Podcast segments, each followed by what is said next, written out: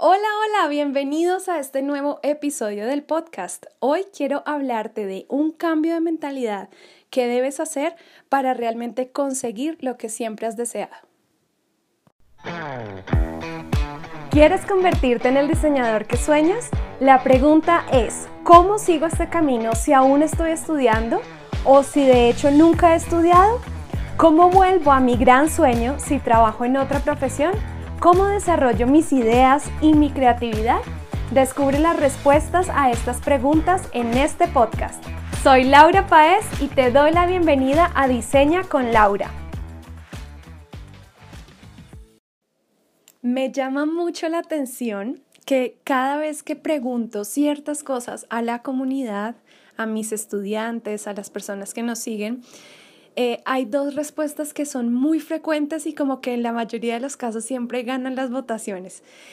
A mí me encanta hacer preguntas, ya si me llevas conociendo desde hace un tiempo te habrás dado cuenta que siempre estoy preguntándoles, ¿no? ¿Qué necesitas? ¿Cómo te puedo ayudar? ¿Qué, ¿Cómo quieres crecer? ¿Qué puedo crear para ti? Porque parte de mi misión precisamente es esa, es poderlos conocer a tal punto de entender cuáles son sus dificultades, sus retos y poder ayudarlos a superar todo eso para que se conviertan en los diseñadores que siempre han soñado. Y entonces siempre hago este tipo de preguntas. Y cada vez que yo pregunto cosas como, ven, ¿qué es lo que te impide llegar a convertirte en el diseñador que siempre has querido? ¿O qué te impide dibujar eh, figurines y expresar tus ideas como siempre has querido? ¿O qué te, ha, qué te ha impedido crear tu propia marca, tu propio negocio, emprender un negocio? Por lo general hay dos respuestas que son muy frecuentes. Como te digo, ganan las votaciones. La primera es no tengo tiempo suficiente y la segunda es no tengo dinero. Sí, exacto. Sé que lo pensaste. Y es muy clave porque, claro, digamos que es por lo general nosotros no sé por qué hacemos eso, pero siempre tendemos a excusarnos o a justificar el hecho de no haber dado ese paso diciendo que es porque o no hay tiempo o no hay dinero o no me apoyan, también es otra, ¿no? Entonces, me llama mucho la atención que esto pase porque, ay, yo también he estado ahí. Digamos que en estos últimos años siento que he venido creciendo en muchas áreas, eh, siento que me he venido también como transformando y yo también solía decirme mucho ese tipo de cosas. Yo también decía, no, no, no tengo dinero para hacer eso. No, ahorita no porque no tengo dinero. No, ahorita no porque pues no hay para eso. No, ahorita no porque tampoco tengo tiempo. No, ahorita no, ¿cierto? Todo el tiempo me lo repetía a mí misma. Pero con el paso de, los años empecé a darme cuenta que en serio eso es una excusa. Y yo he hablado de eso, tengo algún video en el que hablaba justamente de excusas para no emprender y habla de eso. Pero hoy quiero abordarlo desde otra perspectiva y quiero contarte que hace un tiempo eh, uno de mis mentores me había dicho, ven, ¿ya leíste este libro? Entonces yo no, no lo he leído. Entonces siempre estuvo como en mi mente, ay, tengo que leer ese libro, pero la verdad, si te soy sincera, por el solo título como que, ay, no, yo no quiero leer de eso.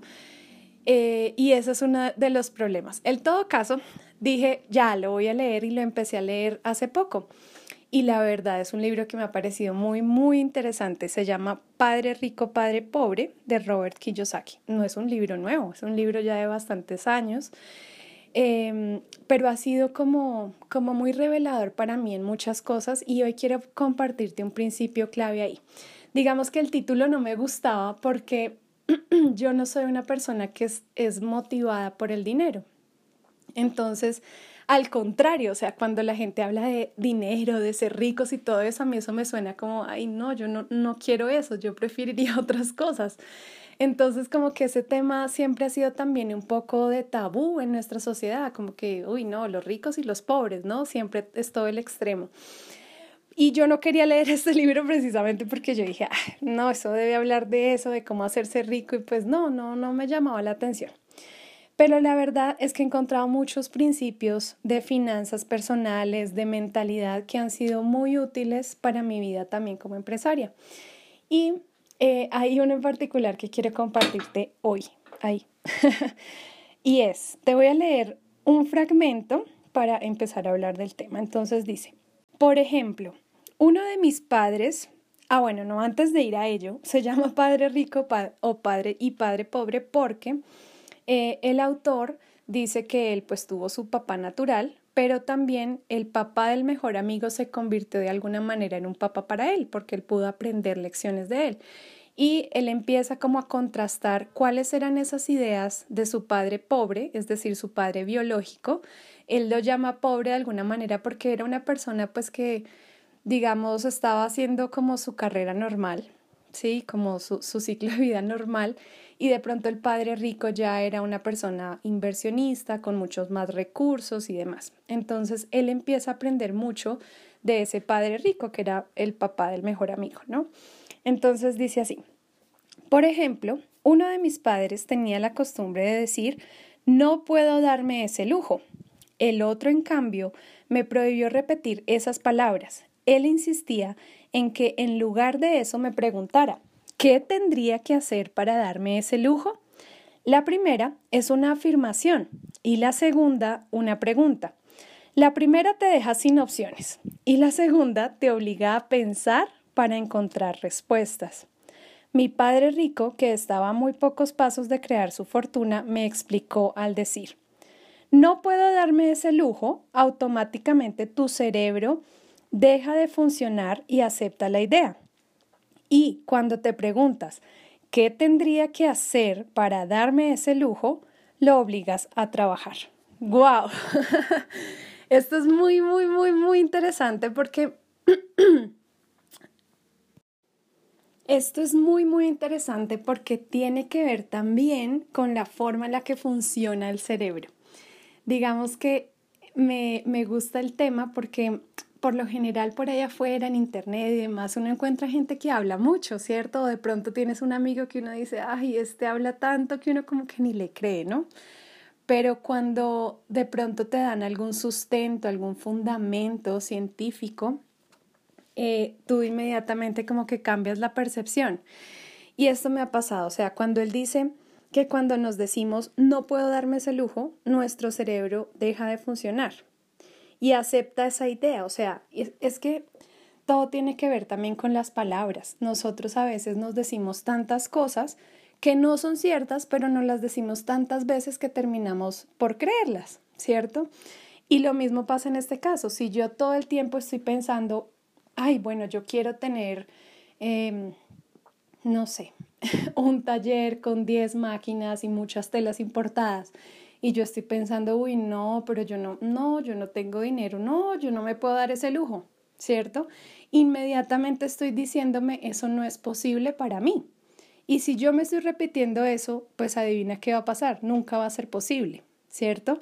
Entonces, este planteamiento que él dice, no pienses así, sino más bien hazte la pregunta, ¿qué tengo que hacer para darme ese lujo? Ahí es cuando tu cerebro entonces empieza a decir, ok, yo sí puedo hacer eso, ¿cierto? Ahora, ¿qué tendría que hacer para permitírmelo? Bueno, tal vez tenga que trabajar horas extra, tal vez tenga que buscar otra fuente de ingresos, tal vez tenga que vender algo que ya no uso, tal vez, y entonces ahí es donde el cerebro realmente se pone creativo, ¿sí me entiendes? Entonces ahí es donde podemos decir, oye, yo antes pensaba que eso no se me iba a dar y ahorita estoy pensando las formas en las que sí se puede dar. Y cuando tu cerebro trabaja de esa manera, tú mismo te estás diciendo, oye, esto sí es posible para ti y tu cerebro se pone como en esa química. El otro día leyendo otro libro también entendía justamente eso, que el cerebro empieza a liberar esos químicos y hacen que todas estas cosas empiecen a ser un poco más posibles para ti porque tú ya crees que así será. Entonces, qué lindo es poder ver, ok, yo tengo que invertir en mi educación, ¿sí? Y lo digo porque porque claro, en este podcast hablamos de muchas cosas, pero también de diseño, por supuesto. Y yo he visto que muchos me dicen cosas como, ay, no, Laura, es que en mi país es muy, muy caro estudiar diseño de moda, entonces yo nunca voy a ser diseñador. No, eso no es, eso así no debe ser tu forma de pensar. Tú debes pensar más bien, bueno, ¿cómo me voy a permitir ese lujo? ¿Sí? ¿Qué es lo que tengo que hacer para que eso sea real? Y ahí es donde realmente está ese poder, ¿sí?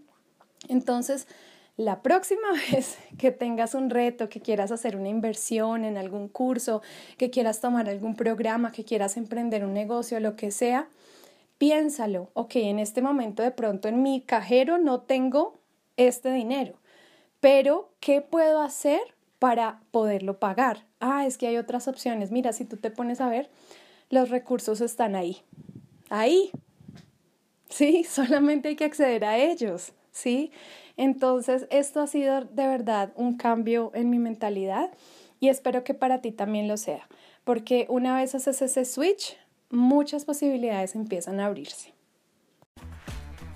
Hemos llegado al final de este episodio. Recuerda visitar laurapaez.com para seguir aprendiendo de diseño e ilustración de moda. Y también recuerda visitar nuestra academia virtual de fademy.com. Si quieres enviarnos tus preguntas para nuestros siguientes episodios, no olvides consultar nuestras redes sociales todos los jueves.